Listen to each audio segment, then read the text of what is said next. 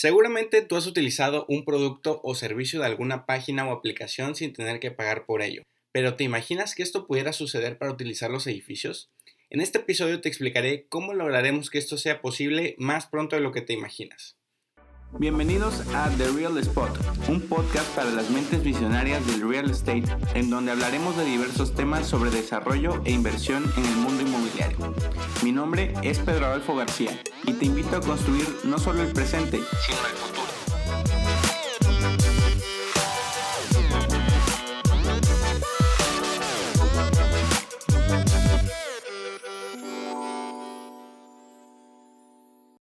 Hola amigos, efectivamente escucharon bien. Bienvenidos a un nuevo episodio del podcast de Real Spot, donde quiero platicarles de un tema que les hará volar un poco la cabeza. En este episodio les voy a platicar sobre nuevos modelos de negocio para proyectos inmobiliarios y voy a enfocarme específicamente en hablar de modelos para rentabilizar de nuevas maneras proyectos del tipo patrimonial, es decir, enfocados en rentas. Para adelantarles un poco, les puedo contar que hablaremos de cómo el cobrar rentas quedará visto como algo del pasado en poco tiempo. Ya les explicaré cómo lograremos esto más adelante. Como saben, en este podcast siempre les estaré platicando sobre tendencias, nuevas tecnologías y cambios que habrá en los próximos años en la industria del real estate. En esta ocasión les platicaré de un cambio que se dará poco a poco gracias a nuevas tecnologías que permitirán a dueños y administradores de inmuebles el poder monetizar sus edificios de nuevas maneras bastante creativas. Pero como introducción, tengo que platicarles primero un poco sobre modelos de negocios en Internet. De esta manera será más fácil entender cómo se pueden ir adaptando estos modelos al mundo físico. Generalmente todos hemos utilizado páginas o aplicaciones que nos ofrecen información, un servicio o algún tipo de beneficio sin tener que pagar por él. Cosas como las redes sociales, correos, aplicaciones de llamadas o mensajes, algunos servicios de almacenamiento en la nube, en fin, ejemplos los tenemos en el día a día. Pero sabemos que no porque no paguemos al utilizar significa que esto no tenga un costo para que funcione.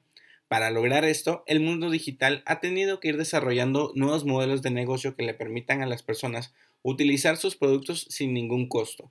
Y esto se ha logrado principalmente a través de la recolección y analítica de datos y los ecosistemas de diferentes proveedores y empresas que se benefician de esta información.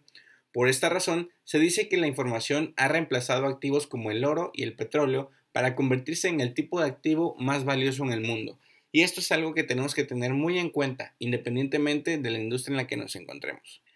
Actualmente la tecnología está empezando a permitirnos aplicar este tipo de análisis y recolecciones de datos en espacios físicos, principalmente gracias al Internet de las Cosas, al Big Data y a la inteligencia artificial, de la cual ya te platiqué un poco en el podcast número 2 de los usos de la inteligencia artificial en el real estate. Esto es posible gracias a la utilización de sensores cámaras, aplicaciones e inteligencia artificial en nuestros edificios. De esta manera, podremos analizar datos como la cantidad de visitas en general o de una persona en determinado tiempo, la cantidad de personas en un área del edificio o el tiempo de uso de estos espacios. Incluso, dependiendo del tipo de edificio, de las empresas que administren esos espacios y de las estrategias que tengan con sus aplicaciones, podremos llegar a conocer o calcular ciertas preferencias, intereses y otros datos de las personas, tal cual como sucede en el mundo digital. De esta manera empezaremos a contar con información que será muy valiosa para poder rentabilizarla de diferentes maneras. En los últimos años los negocios digitales han ido perfeccionando la manera en que el tiempo que pasan las personas en sus sitios o aplicaciones es monetizado. Sus modelos de negocio son lo suficientemente eficientes para permitirse proveer una variedad de servicios de manera gratuita. Algunos de los modelos de negocio digitales más comunes son los siguientes. El primero es la publicidad, lo que permite a los usuarios pasar el mayor tiempo posible en las páginas o aplicaciones sin ningún costo a cambio de estar expuestos a publicidad. El segundo modelo es el freemium. Este es un modelo compuesto de las palabras free y premium, el cual consiste en proveer el acceso limitado a ciertas funciones del producto sin ningún costo, pero para utilizar más o todas las funciones hay que realizar un pago. El tercero es el de afiliados o referidos. En este modelo se proporcionan contenido o herramientas que facilitan la venta de productos o servicios de un tercero, que a cambio paga una comisión por cada referido que recibe. El cuarto es el de la venta de complementos. Este modelo se basa en ofrecer un producto principal de manera gratuita o a un costo muy bajo que incentiva a los usuarios a pagar por diversos componentes adicionales, como activos virtuales, créditos o herramientas especiales. El quinto es el de precio simétrico. En este modelo se cobra únicamente a algunos usuarios para tenerlos como anzuelo para atraer a otros clientes que paguen. Este modelo es común en algunas aplicaciones de citas o incluso en el mundo físico en lugares como bares o discotecas, en donde las mujeres entran gratis y los hombres generalmente tienen que pagar un cover de acceso y gastarán más en bebidas. Un ejemplo de algunos de estos modelos es WeWork, una empresa que a pesar de todas las controversias que ha generado últimamente, es definitivamente una de las que han entendido mejor este cambio y han sabido cómo aprovecharlo, ya que ellos generan ingresos de anunciantes que realizan activaciones de productos dentro de sus espacios de coworking. Estos anunciantes pueden recibir información detallada de quiénes estuvieron en ese espacio, a qué hora y cuánto tiempo pasaron en el lugar. Otro modelo que también aplican es el de referidos, ya que dirigen algunos usuarios a servicios de aseguradoras o de empresas que comercializan productos de oficina, o también tienen el modelo de venta de complementos, ya que ofrecen membresías más económicas con pagos extra por el uso de impresoras, uso de sala de juntas o acceso adicionales a otro tipo de espacios. De igual manera, utilizan modelos como el de precio asimétrico, ya que cobran costos bajos por escritorios fijos para una persona para que gracias al ambiente y vibras que se generan con startups y emprendedores principalmente, pueda parecer más atractivo para grandes corporativos el cambiarse a utilizar espacios de WeWork. Ellos aprendieron desde hace tiempo las ventajas de utilizar la tecnología para analizar el uso y la optimización de sus espacios, para que de esta manera pudieran tener muchas más formas de rentabilizar sus oficinas. Otro caso interesante específicamente para el retail será lo que puedan hacer los centros comerciales en un futuro. Desde mi punto de vista, tendrán una combinación bastante amplia de los modelos ya mencionados, incluyendo otros como el de brand boxing, que básicamente se refiere a ofrecerle a las empresas espacios en centros comerciales ya listos para utilizar, con todas las herramientas que se requieren para operar y características como contratos de periodos muy cortos para que principalmente las marcas pequeñas tengan la posibilidad de probar sus productos en el mercado sin tener que arriesgar tanto capital ni amarrarse a plazos largos de rentas.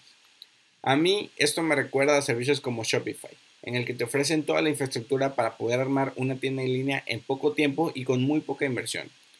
Bajo esta misma línea, en mi opinión, los centros comerciales pueden lograr funcionar como marketplaces en línea y físicos, al estilo Amazon o Mercado Libre, en el que estas empresas cuentan con el tráfico y crean el espacio donde otras personas o empresas pueden comercializar sus productos de manera gratuita o pagando una mensualidad baja y comisiones por las ventas realizadas. Definitivamente será complicado trasladar tal cual este modelo de negocios al mundo físico, ya que las plataformas virtuales tienen costos fijos y espacio ilimitado sin importar la cantidad de tiendas o vendedores que tengan. Para los espacios físicos, pues esto no es posible. Una idea para ajustar ese modelo podría ser que los centros comerciales generen un marketplace online en donde los mejores vendedores puedan tener la posibilidad de tener espacio físico pagando con comisión de ventas ya que se haya validado la atracción de la marca y sus ventas. Esto permitiría tener diversos modelos de negocio nuevos y mezclarlos con el actual, lo que en muchos casos podría ayudar a incrementar la rentabilidad de estos espacios. Para concluir, a pesar de que actualmente los edificios no cuentan con herramientas similares a los sitios web o aplicaciones que permiten tener toda la información estructurada y analizarla, poco a poco los administradores de real estate empezarán a notar la importancia de estas tecnologías para poder llegar al punto de tener información igual de detallada que en productos y servicios digitales, y se podrá empezar a innovar en nuevos modelos de negocios para incrementar la rentabilidad de nuestros edificios. El futuro estará en los datos y en temas de privacidad.